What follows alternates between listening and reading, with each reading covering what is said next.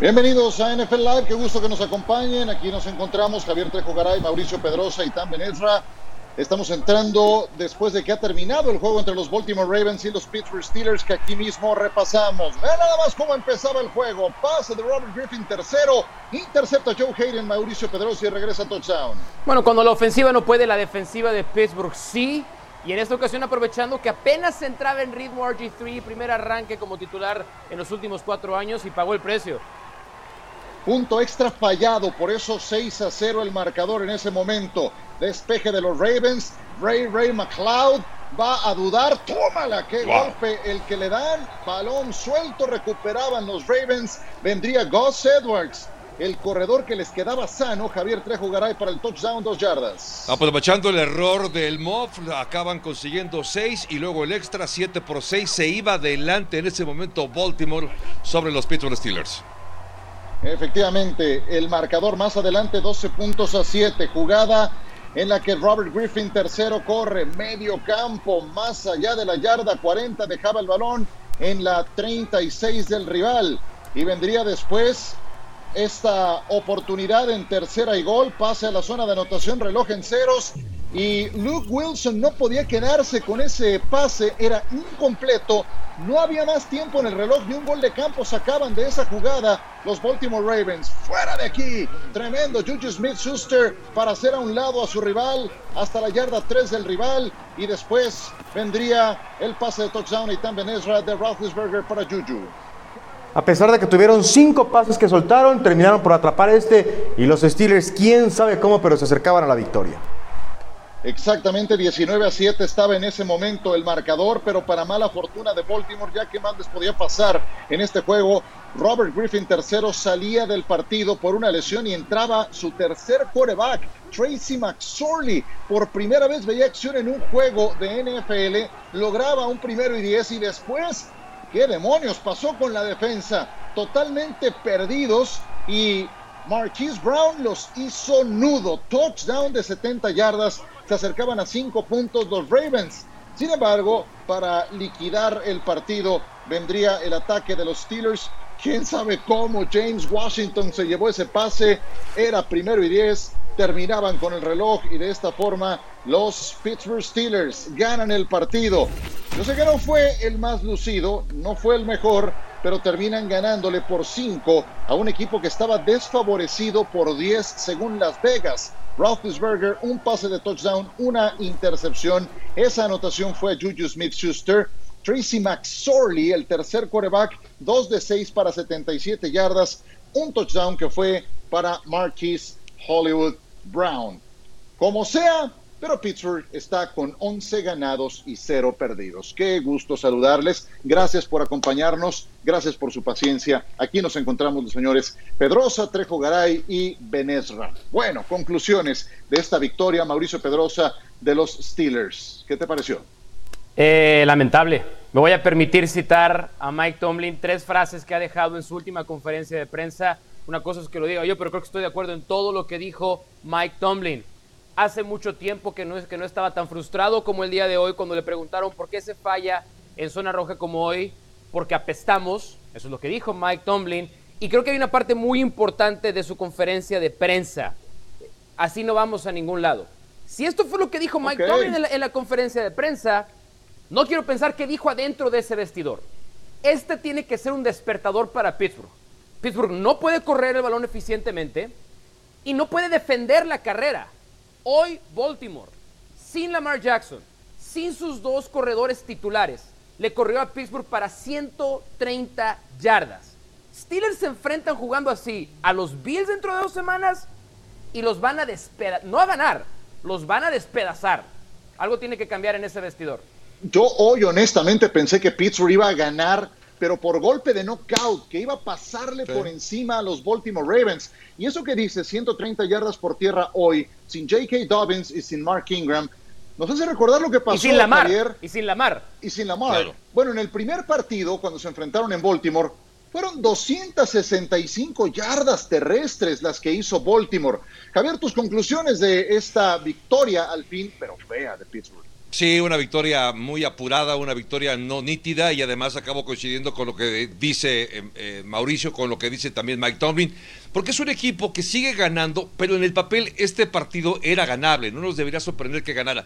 La forma en la que acaba ganando, incluso con esa jugada en la cual se le acaba el reloj en la primera mitad al equipo de, de, Baltimore, ahí podría haber sido la diferencia. Esa fue la diferencia entre ganar y perder. Es decir, mantenerse invictos me parece que es un poco de fortuna, pero algo tiene que hacer este equipo porque así, yo coincido, no va a hacer nada en playoffs.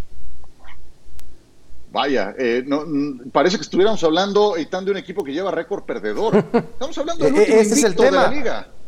Ese es el tema, o sea, está bien que los Steelers hoy no jugaron el mejor fútbol americano que pueden jugar, está bien que hay cosas por mejorar, pero ¿cuántos equipos no quisieran estar con los Steelers y con el récord de Pittsburgh? O sea, creo que no es un eh, eh, invicto dominante ni que aplasta a los equipos en la NFL, pero otra vez, son el único equipo invicto en toda la liga. También, ojo, no jugaron en circunstancias normales, y no lo digo solamente por los Ravens, pero era el jueves, luego es el domingo, luego era el martes, termina siendo el miércoles eso también afecta y sí hay que exigirle al conjunto de Tomlin, pero a mí me parece que de todos los problemas, el corregir a, este equipo ganando es el menos peor. No, afecta a Baltimore. Baltimore fue el que no pudo entrenar. Baltimore fue el que tuvo 10 ah, también los Steelers. positivos. a ver, pero también los Steelers. Sí, a ver, Eitan, tiene razón en algo, eh, en que es la parte de preparación. Ustedes saben muy bien que este deporte y esta liga es de costumbres. Haces lo mismo los lunes, los martes, los miércoles, mentalmente estás preparado para hacer ciertas cosas. Lo dijo eh, Ben Roethlisberger inmediatamente acabando el juego, le preguntaba Michelle Tafoya qué había sido lo más difícil de tener tantos días y dijo la parte mental, porque nosotros estamos acostumbrados a trabajar de una manera. Yo creo que no es pretexto tampoco. Y no nos olvidemos que también Pittsburgh perdió dos horas antes a Marquise Pouncey, su centro. Eh, y hay cosas que en Pittsburgh funcionan y otras que no. Vamos a darle crédito a algo en los últimos cuatro juegos, Ben Roethlisberger ha lanzado casi 170 pases.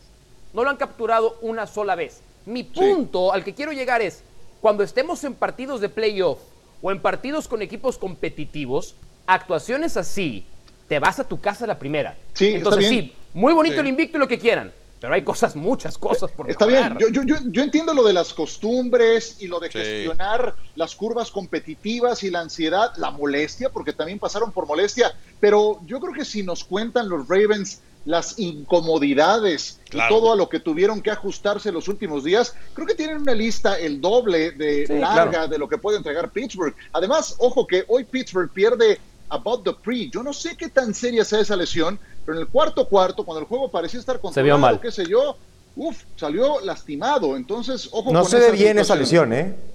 ¿Cómo? No, no, no, no se ve bien. No se ve bien esa lesión.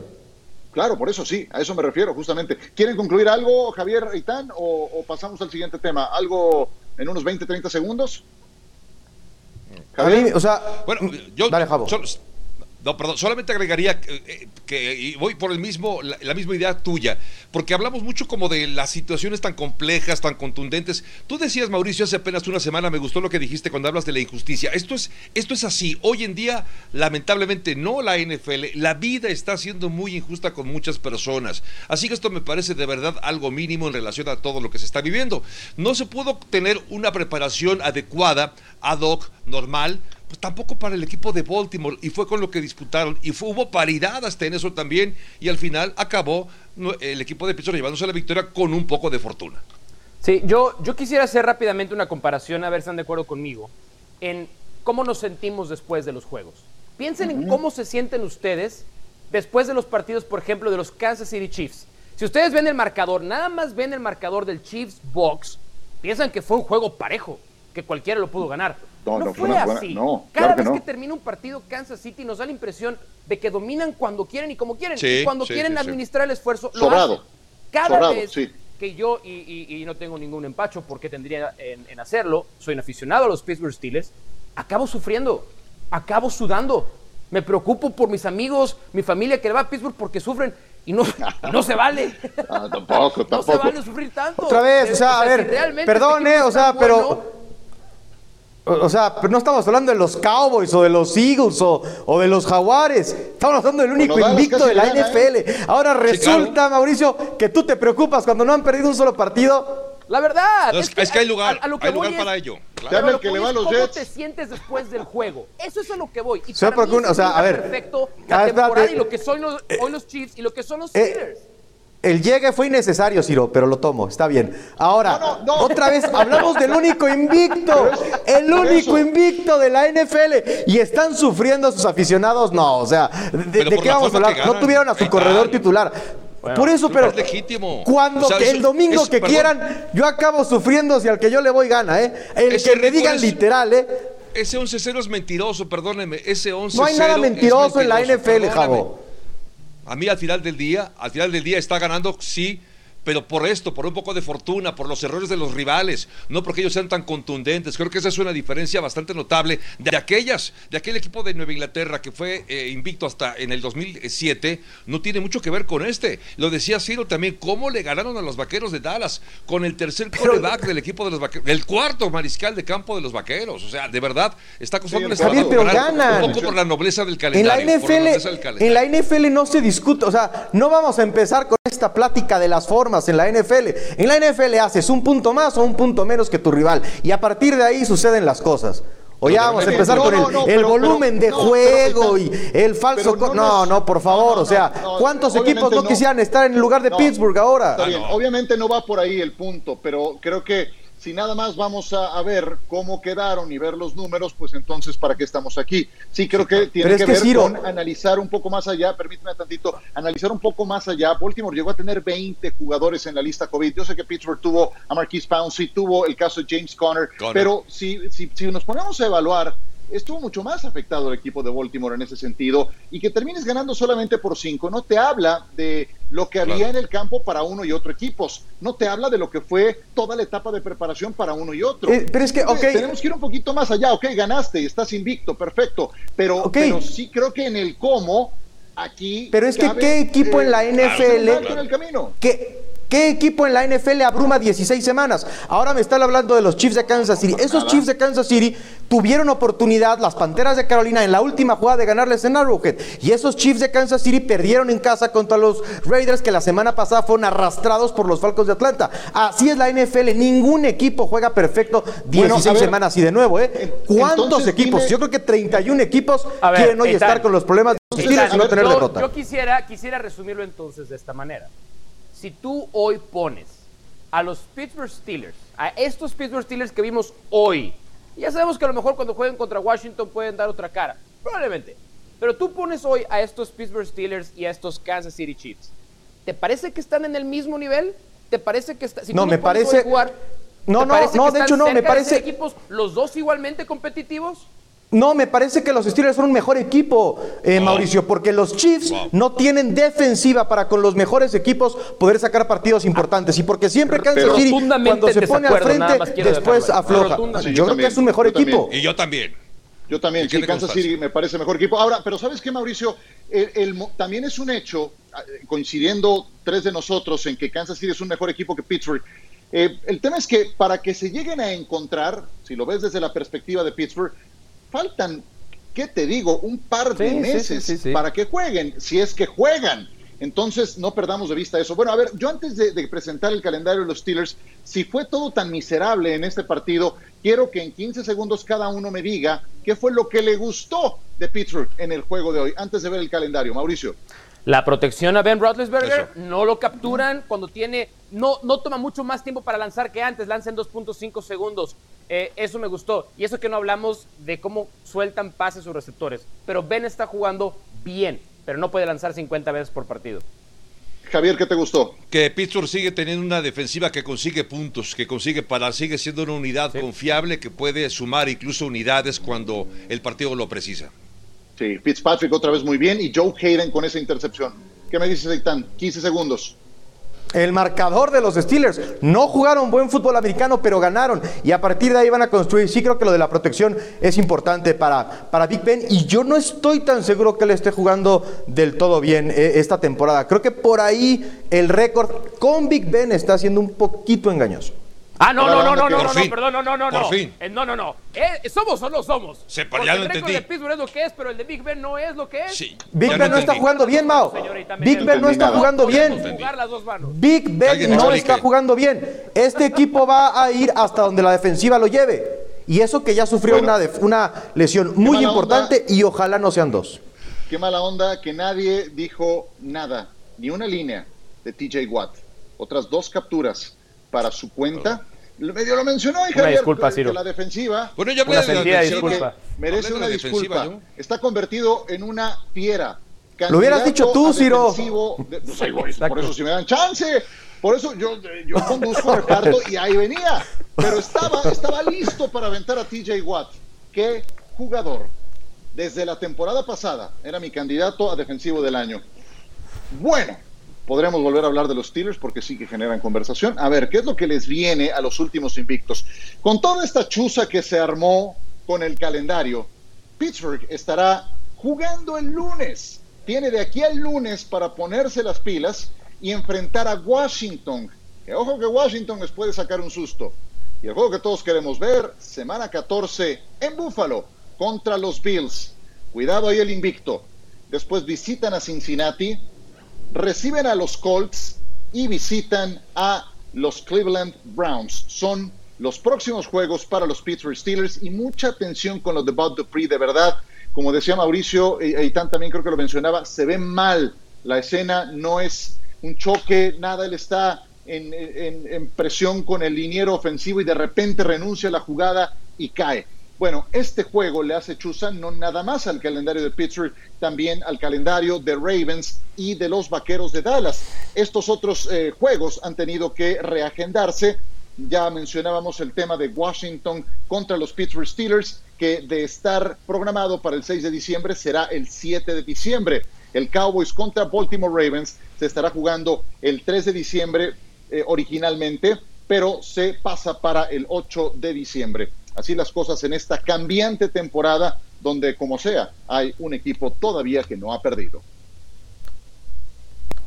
They have some dynamic players. and obviously Patrick at quarterback. and They always have an opportunity to win. Yeah, I mean, I don't know if I'm on his, his level yet. For me, I just I just try to be myself. Gunning it long, Tyreek Hill holds it in at the 20. Touchdown! One of the greatest first quarters in National Football League history. Chris Jones and Tom Brady face mask to face mask. Tyreek Hill over the shoulder. The cheetah putting on a clinic. Brady's been picked off twice in this game now. Looks, fires a pass. Touchdown Buccaneers! And the Bucks are within three of the Chiefs. Throws it late. Caught! Tyreek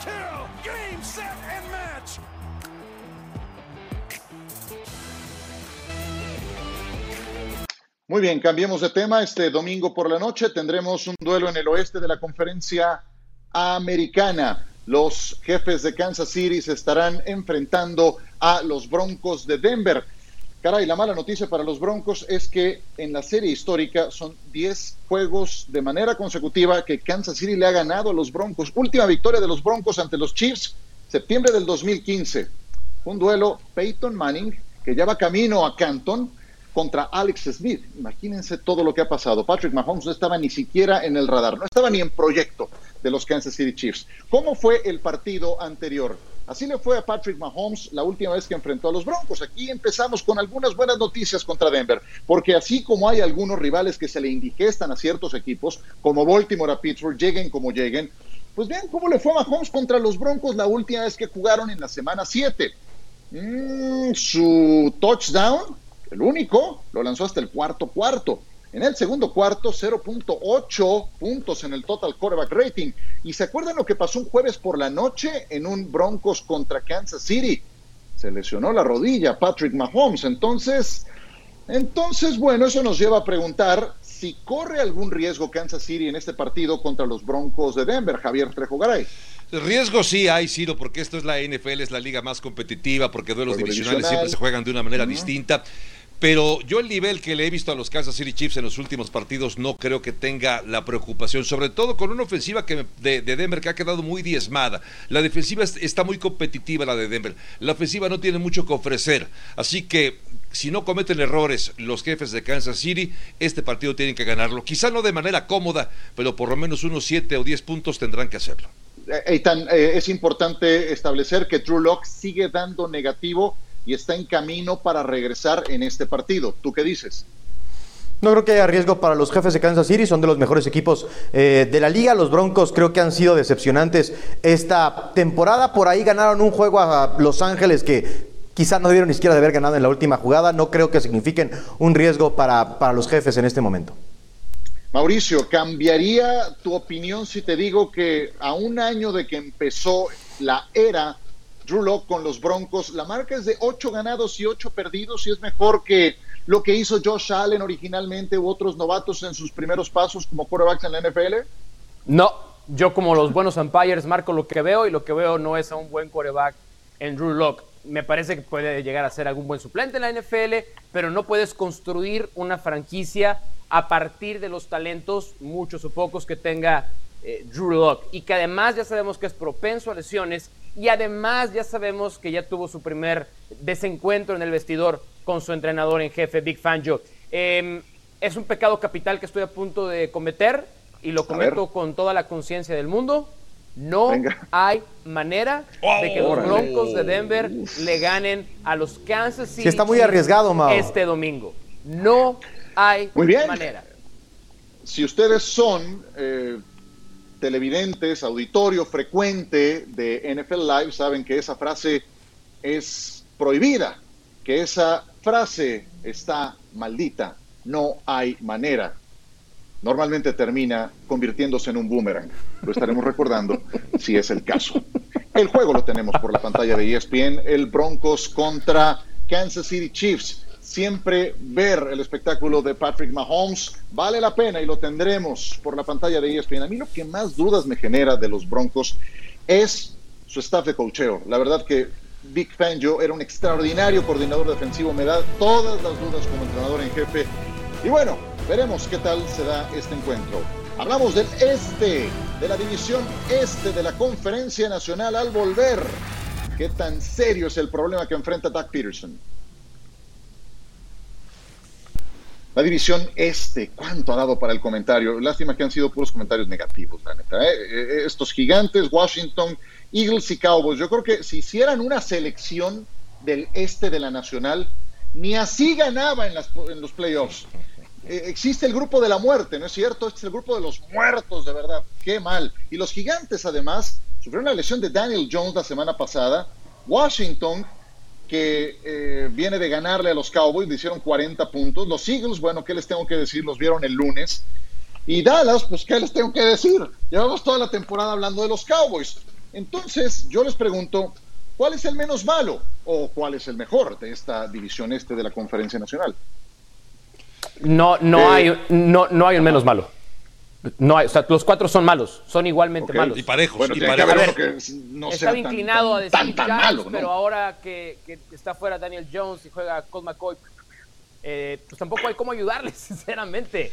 Estoy, estoy mal si quiero pensar que es el equipo de fútbol americano de Washington, simplemente porque creo que es el que tiene la mejor defensiva de los cuatro y porque, pues aunque usted no lo crea, el mejor coreback en este momento de los cuatro es Alex Smith. Esa es la verdad. Entonces, si hay que aventurar una respuesta, pues yo diría que el equipo de fútbol americano de Washington. Nada más porque hay que dar una respuesta. Un voto para Washington. Eitan. Eh, yo diría que Gigantes es el equipo menos malo, pero es el equipo que tiene el calendario más complicado en el cierre de la temporada. No hay que peor, olvidar, no está Saquon Barkley, probablemente no esté Daniel Jones. Creo que defensivamente son mejores de lo que creemos y creo que su amado Jason Garrett ha salido un coordinador ofensivo sólido.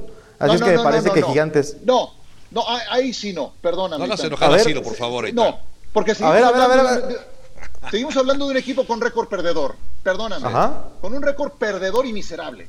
Entonces no me vengan ¿Y eso que qué? estamos mejor con Garrett, ¿eh? No, no, no, no, no. A ver, no, no, yo, yo dije, ha salido un coordinador ofensivo bueno. No dije más. Bueno, pues, tampoco Tú estoy de metiste a los Cowboys bueno, ahí, por algo será, ¿eh? Pero bueno. ¿Está? No, no, no. Yo, yo creo que eh, cuando ca- cada semana, después de ver las actuaciones de cada uno, empiezas a pensar justamente quién es el menos malo, quién se la va a llevar, porque están tan malos y tan parejos que no lo puedes creer. Me voy a quedar justamente con Washington, por lo que dice Mauricio, porque cuenta con una defensiva que tiene argumentos como es la segunda mejor en cuanto a yardas permitidas, solamente detrás del equipo de los aceleros de Pittsburgh. Y además por el factor de, por supuesto, de Alex Smith. Y por si fuera poco, tienen un buen corredor muy confiable como es Antonio Gibson. Creo que hay detalles en este equipo que son muy rescatables, pero sigue siendo una, una división mala. Y de estos, Washington creo que es el, el menos malo, si es que puede existir esa expresión en esa división. No, no, no. Malo, malo, malo es un aguacate echado a perder. Eso es malo. Esta es patética. La peor en la historia. Es, la peor en la historia. es vergonzosa. La peor división en la historia tiene que ser esta. No recuerdo una peor, de verdad que no. Eh, y, en este sentido, de lo que decíamos eh, contigo, Itán, de, de Jason Garrett, bueno, no, nomás no olvidemos que sigue siendo un equipo de cuatro ganados, siete perdidos. No lo olvidemos. Y contra Cincinnati, es cierto, que no tenía su quarterback la semana pasada, ganaron, pero de lágrima, de lágrima. Entonces, nada más para, para ubicar, eh, es, es tal cual el tuerto en tierra de ciegos el que termine ganando esta división. Y yo coincidiría con que Washington, sí, el mismo equipo de Washington que ha usado tres corebacks diferentes. Mientras tanto, creo que es importante eh, comentar eh, lo último que ha surgido en torno a este caso que les dimos a conocer el lunes pasado. Rigoberto Sánchez, este pateador de despeje de los Indianapolis Colts, titular que acaba de firmar una extensión de contrato y que les digo una cosa, se ha ganado el respeto de la liga por lo bien que lo está haciendo. Viene a dar un partidazo contra los empacadores de Green Bay. Anunciaba el lunes que iba a ser intervenido quirúrgicamente el martes de un tumor cancerígeno.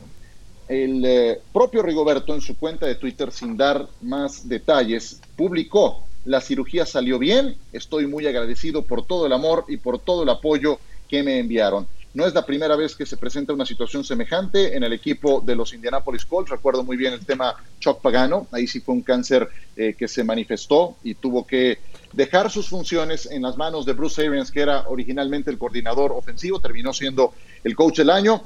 Y Rigoberto Sánchez eh, afortunadamente salió bien y esperemos que esté de regreso muy pronto con el equipo de Indianapolis. La importancia de este jugador en el equipo, Javier.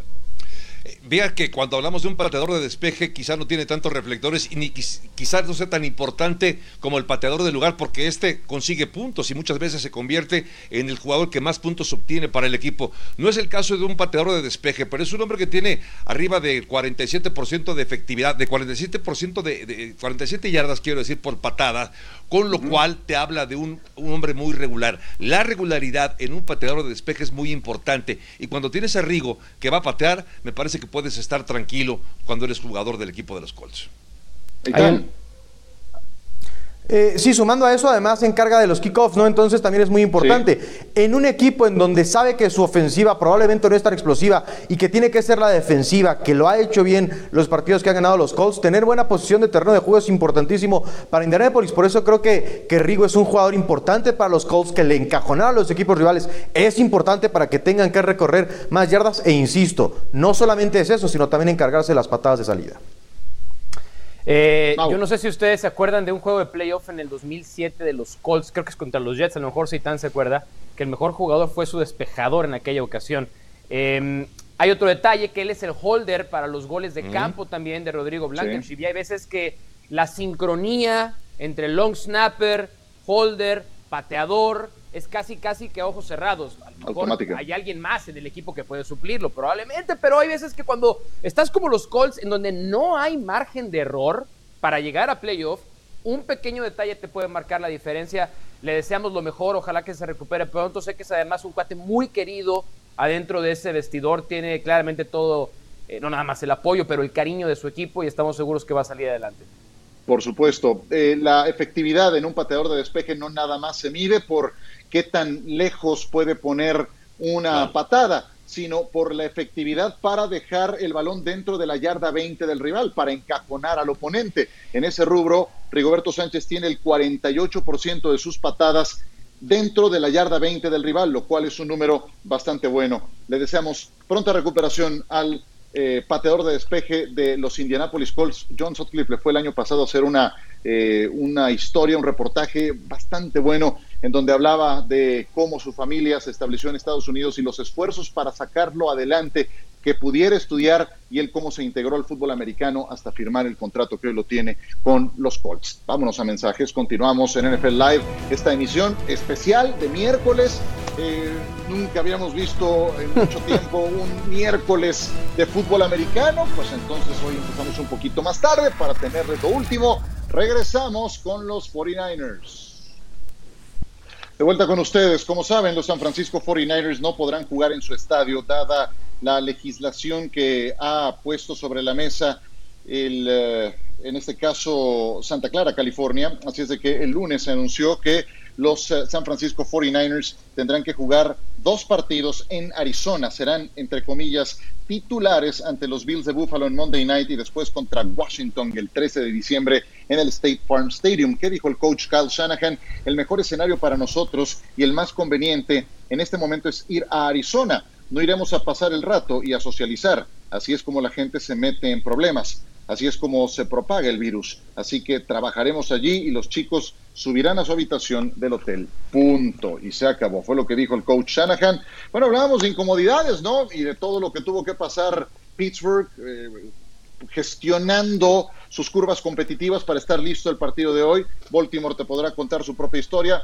Y San Francisco, Javier Trejo Garay, mudándose a otra ciudad, a otro estado. Sí, yo creo que no es un, a ver, no, no, debe ser un problema tan complicado. Evidentemente significa un viaje adicional que no tenés en el calendario.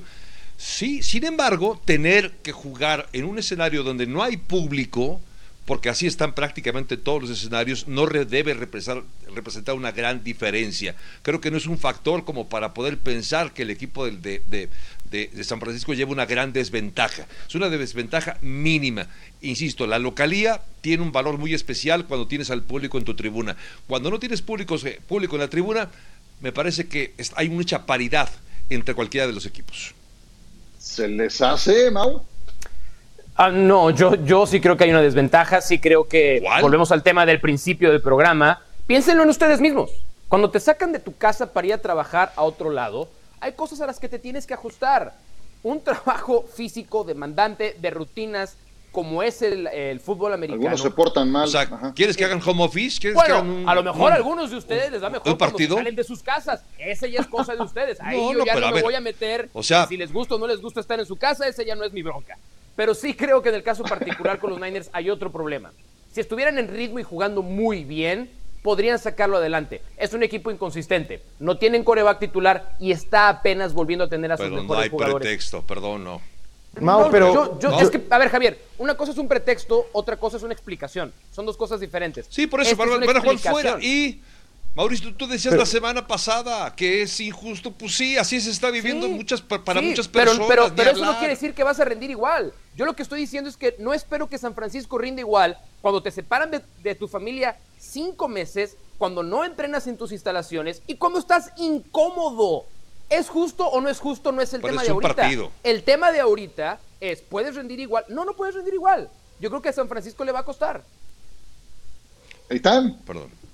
Yo pienso que, que esto de, de, no estar con la familia, aunque no nos guste, por supuesto que afecta, que no estar en tu lugar, por supuesto que afecta, se muda, ojo, todo el equipo, no nada más los jugadores. Todos los eh, se van a, claro. a, Glendale, a un hotel a estar ahí. Ahora a mí me parece que San Francisco y sus coaches han hecho un gran trabajo. Yo creo que está, si sí. no es el mejor staff de coacheo, muy arriba. Kyle Shanahan y Robert Sale como coaches en la NFL. Eh, no nada más es el factor público, no nada más es el factor campo, es mudar tu operación. Esa es la parte que también creo que termina impactando unos Niners a los que les ha pasado ya de todo en esta temporada. Y aún así, le ganaron los dos partidos a los Rams. Vienen de dar una de las grandes sorpresas en condición de visitante con el segundo quarterback, Nick Mullins, pero lo que viene por delante, ahí tengo mis dudas. Vamos a invitarles a que nos acompañen en Monday Night Football. Les vamos a llevar a todos ustedes este partido. Así es de que no se lo pierdan. Son los San Francisco 49ers en Arizona recibiendo la visita, entre comillas, de los Buffalo Bills. Bien, de vuelta con ustedes. Hoy entramos un poco más tarde con ustedes porque este partido se llevó a cabo a las 2 de la tarde con 30 minutos tiempo del centro de México y los Pittsburgh Steelers terminaron derrotando a los Baltimore Ravens 19 puntos a 14. Pittsburgh se mantiene invicto en la actual campaña, 11 ganados, 0 perdidos. Los Ravens tuvieron que echar mano inclusive de su tercer quarterback para sacar adelante este partido y de hecho fue el que lanzó el pase de anotación que los metió al final al partido Hollywood Brown. Eh, estas fueron las transacciones, los movimientos que hicieron en su roster los Baltimore Ravens. ¿Para que entramos en detalles? Fue una semana caótica con 10 días de manera consecutiva con jugadores dando positivos en los exámenes de COVID hasta el día de hoy. Y de esta forma eh, se llevan esta derrota. Según Las Vegas, Pittsburgh era favorito por 10 puntos, terminó ganando por 5. La mala noticia, la lesión de Bob Dupree, mañana se estará dando una noticia al respecto, pero se teme ligamento cruzado anterior en su rodilla. Algo breve para terminar, Mauricio. Pues es una pena porque al lado opuesto de TJ Watt estaba siendo muy efectivo, nos compartía la producción, la segunda pareja con más capturas en la liga. Eitan, que hay demasiadas lesiones probablemente de impacto y los Steelers ya sufrieron dos en la temporada. No sé cuánto aguanta esta defensiva. Javier. Una semana muy larga, ¿no? De la NFL. Bueno, ya este jueves vale la pena recordar que no habrá juego justamente por esta reconfiguración del calendario. Ciertamente, se reactiva la NFL hasta el próximo domingo. Gracias.